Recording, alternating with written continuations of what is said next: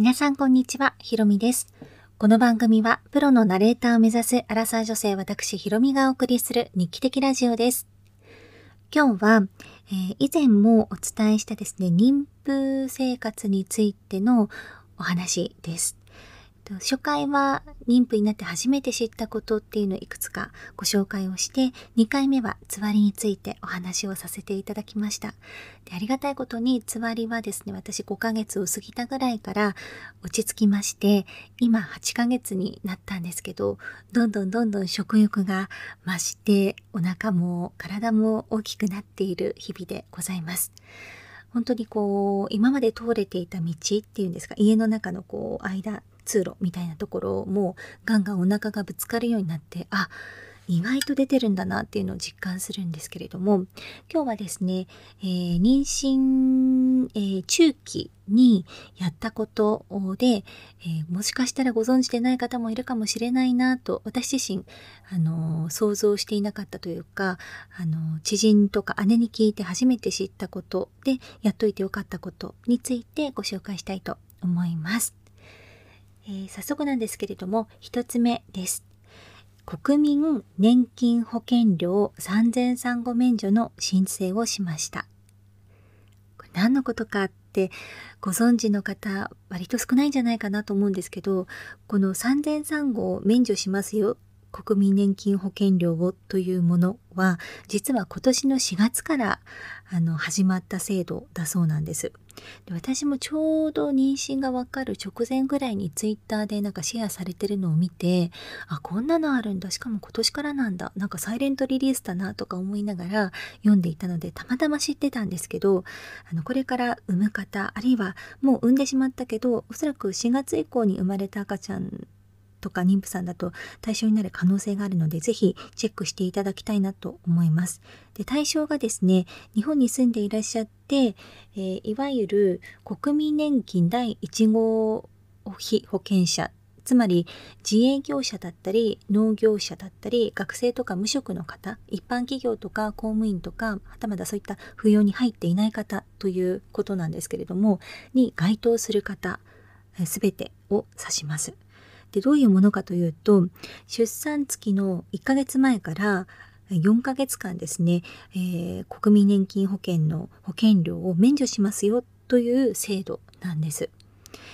でこれはあの私もちょうど今年から自営業の開業届を出していたのであ該当するなと思って、えー今年の6月くらい妊娠が発覚してすぐに年金事務所に問い合わせをしました。まあ手続きがよくわからなかったので聞いたんですけど方法としては2つあるみたいです。1つは年金事務所の窓口に直接母子手帳を持っていくということ。でもう1つはあのー窓口に行く時間がないので申請書を送ってくださいと住所を伝えると年金事務所の方から書類が届きます。まあ書類って言っても印鑑も何もいらない本当に自分の名前と住所を書くだけの欄があってそこに、えー出産予定日が書いてある母子手帳のコピーを同封して返送するだけです。でそうすると約2週間ぐらいですね、えー経ってからあの手続き完了しましたよという通知書が届きました。で私の場合は2月予定なので出産が1月から、えー来年の3月までの4ヶ月間の保険料を納めなくても大丈夫ですということになっています。ちなみに双子ちゃん以上妊娠されている方の場合だとこの期間がぐっと広がるんですね。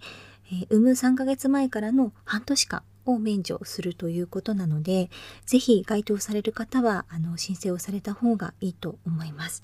で私が問い合わせた6月当時にあの言われたのは産んだ後に申請を出しても大丈夫ですっていうことでした。後から払い戻しをさせていただきますねというご説明だったので、もし、あ、もう産んじゃったし、あの後の祭りだじゃないですけど、あの、遅かったなと思わずに、一度、あのー聞いて事務所に問い合わせてみるのがいいと思います。手続きはとっても簡単でした。そして2つ目。2つ目がですね、陣痛タクシーの事前登録をしました。陣痛タクシーって皆さんお聞きになったことありますでしょうか？私は初めて聞きました。あの言葉からねなんとなくイメージがつきやすいかなと思うんですけれどもあの陣痛がこう来た時に、まあ、病院にこう歩いても電車でも行けないし車も持ってないからタクシーを呼ぶって結構あるあるだと思うんですが結構タクシー会社さんってこう移動してる間に何か妊婦さんに会ったら責任が負えないですとか、まあ、その陣痛が始まるとあのその前に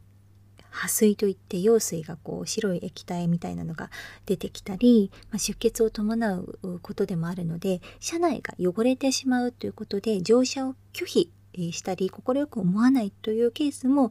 結構あるみたいなんですね。で乗せてもらったはいいけれども後日清掃代として費用を請求されるっていうことも結構あるそうなんです。でそういったあの方のためにですね事前に私はこういう出産予定日でこういう病院で分娩をする予定ですってあとは緊急連絡先はここですみたいな登録をウェブ上でほとんどの会社ができるんですけれどもしておくともちろん乗車を拒否されることもないですし基本的に24時間体制で対応してくれるので、えっと、指定された番号に電話をすると、えー、すぐにこう深夜でも来てくれると。で、サインは登録してあるので、道案内も不要で、とにかく病院に行ってくださいと言えば、連れてってくれるというような、そういったサービスです。で私もこう初めて聞いて調べてみたら結構タクシー会社さんあのホームページのトップ目立つところに陣痛タクシーって貼ってらっしゃるところがありましてサクサクと登録はできました。でこれいくらぐらいかかるんだろうってちょっと気になったんですけど調べてみたら私が登録した会社さんだと芸者代としてプラス410円だけかかるみたいであじゃあ普通のこうね芸者を頼むのと同じぐらいじゃないかと思ってとても良心的だなと思いました。なかなかこう車を自宅に持ってるって都内に住んでるとないと思いますしあのも車持っていても運転する人がいなかったりお酒を飲んでしまっていたりするとあの運転のしようがないのであの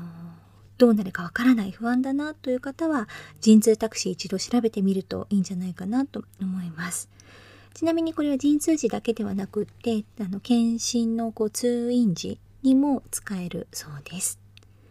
そして3つ目これはですね歯の検診に行きました。これ妊婦さんだとどこでも誰でも無料で受けられるサービスかと思うんですけど私はつわり中はちょっと歯磨き粉の匂いとか味も受け付けなかったのでつわりが落ち着いた6ヶ月目に行きましたね。で大人になるとなかなか歯のこう検診ってあの受けるタイミングがないと思うんですがこう久しぶりにくまなく歯をチェックしてもらえてなんかすごくいい機会だったなと思います。でつまり中だと私みたいに歯磨き粉が受け付けなかったりとかもう体調が悪すぎて何もする気が起きないっていうことで結構虫歯になりやすいらしいんですよね。あとホルモンのバランスで口の中もなんかあれなのかな？多分こう私も口内炎とかたくさんできましたけどあの虫歯にとにかくなりやすいと。なのであのちょっと体調がいい時とか行ってみ、えー、るといいんじゃないかなと思います。私の区では完全に無料でした。そして4つ目保健センターの方との面談に行きました。でこれはですねあの妊娠中であればいつでもいいですよと区の方に言ってもらえて私は7ヶ月目ぐらいに行きましたかね近くの保健センターまでテクテク歩いていて1対1の面談をしました。でどういうことを聞かれるかというと、まあ、出産予定日とか今の体調とかはもちろんなんですが出産した後の話が結構ありました。出産した後近くにサポートしてくれる人はいますかとかあの旦那さんのお仕事はどんな感じですかとかいわゆるこう24時間誰かこうサポートしてくれる体制とか環境がこの妊婦さんにはあるのかないのかみたいなヒアリングをしてもらいました。でその上で、えーと、区の方でしているサービスっていうのも丁寧に説明をしていただきましたね。で私は自分で調べるよりも全然コスパが良かったかなと思う内容がたくさんあってただ7ヶ月目に受けたので産んだ後忘れてそうだなっていうのが心配なんですけど結構あの数時間家事代行してくれてすごくお安く数百円とかあの1000いくらぐらいで代わりにこう家のことやってくれたりあとは数時間子供を預ける場所が、あ、こんなにもあるんだ。しかもこんなに安いんだっていう驚きが結構ありました。でなかなか仕事をしているとこういう面談に行くっていう時間取れないと思うんですけどあの妊婦中だったらいつでもいいという私の句では話だったのでなので、まあ、産休に入った時とかちょっと時間を使って行ってみるといいかなと思います。まあ、単純にあのいつ生まれてどこで産んで今の状態どうですかぐらいのヒアリングかなと思ったら産後のサポートをしますよ区でもっていう姿勢がすごく見られたので非常に安心感につながりましたね。で区にもよると思うんですけど私はこの時に面談に来ていただいたのでっていうことでカタログギフトをプレゼントしてもらったんですよ。でなんか中には主に赤ちゃんグッズを選べるもので、まあ、我々は赤ちゃんグッズよりも家族で使えるホットプレートを頼ませていただいたんですけど、まあ、物も嬉しいんですが何よりこう妊娠おめでとうってっていうそういう気持ちってどなたからいただいても嬉しいですしやっぱり体調に波があったりとか初めてのことって不安がすごくつきまとう中で非常になんか励まされたそんな時間だったかなと思います、えー、一度お住まいの地域でも見ていただけるといいかなと思います。でそれ以外だとあのマタニティクラスに参加してみただったりとかあとはまあ、動けるうちに、ちょっと遠出をしたりとかこういったところに行きましたなんていう、まあ、ありがちなお話なんですけれども私が個人的に早めにやっといてよかったなと思うのは、えー、まあ、該当者は限られるんですけども年金保険料の手続きの件と陣痛タクシーと面談と歯の検診っていう4つかなと思います。まあ、後期もねいろいろとやった方がいいことたくさんあると思うんですけど、まあ、でもあの一番はお母さんのこう心身ともに健康であるっていうことが一番なのであ私これもやってないあれもやってないって思うのではなくってやれる時にやれることだけをやればいいと思います。とりあえず寝て食べていれば合格だと思うのでそんなにこうプレッシャーになることなくあの過ごすのが、まあ、結局は一番なんじゃないかなと思います。が知らないと損っていうことも多々あると思うので個人的にあのシェアしたいなと思ったことを今日はお話しさせていただきました。皆さんも何かあのおすすめの情報があったらぜひぜひシェアしてください。この番組に対するご意見ご感想などは番組の詳細欄にある URL あるいは私の Twitter や Instagram の DM などで受け付けております。Twitter のアカウントはえっ、ー、とアンダースコア aoioi アンダースコア青いおいという名前でやっておりますので、ぜひ気軽にチェックしてみてください。それでは、えー、今日はこの辺で失礼したいと思います。今日も最後までご清聴いただきありがとうございました。また次回お会いしましょう。さようなら。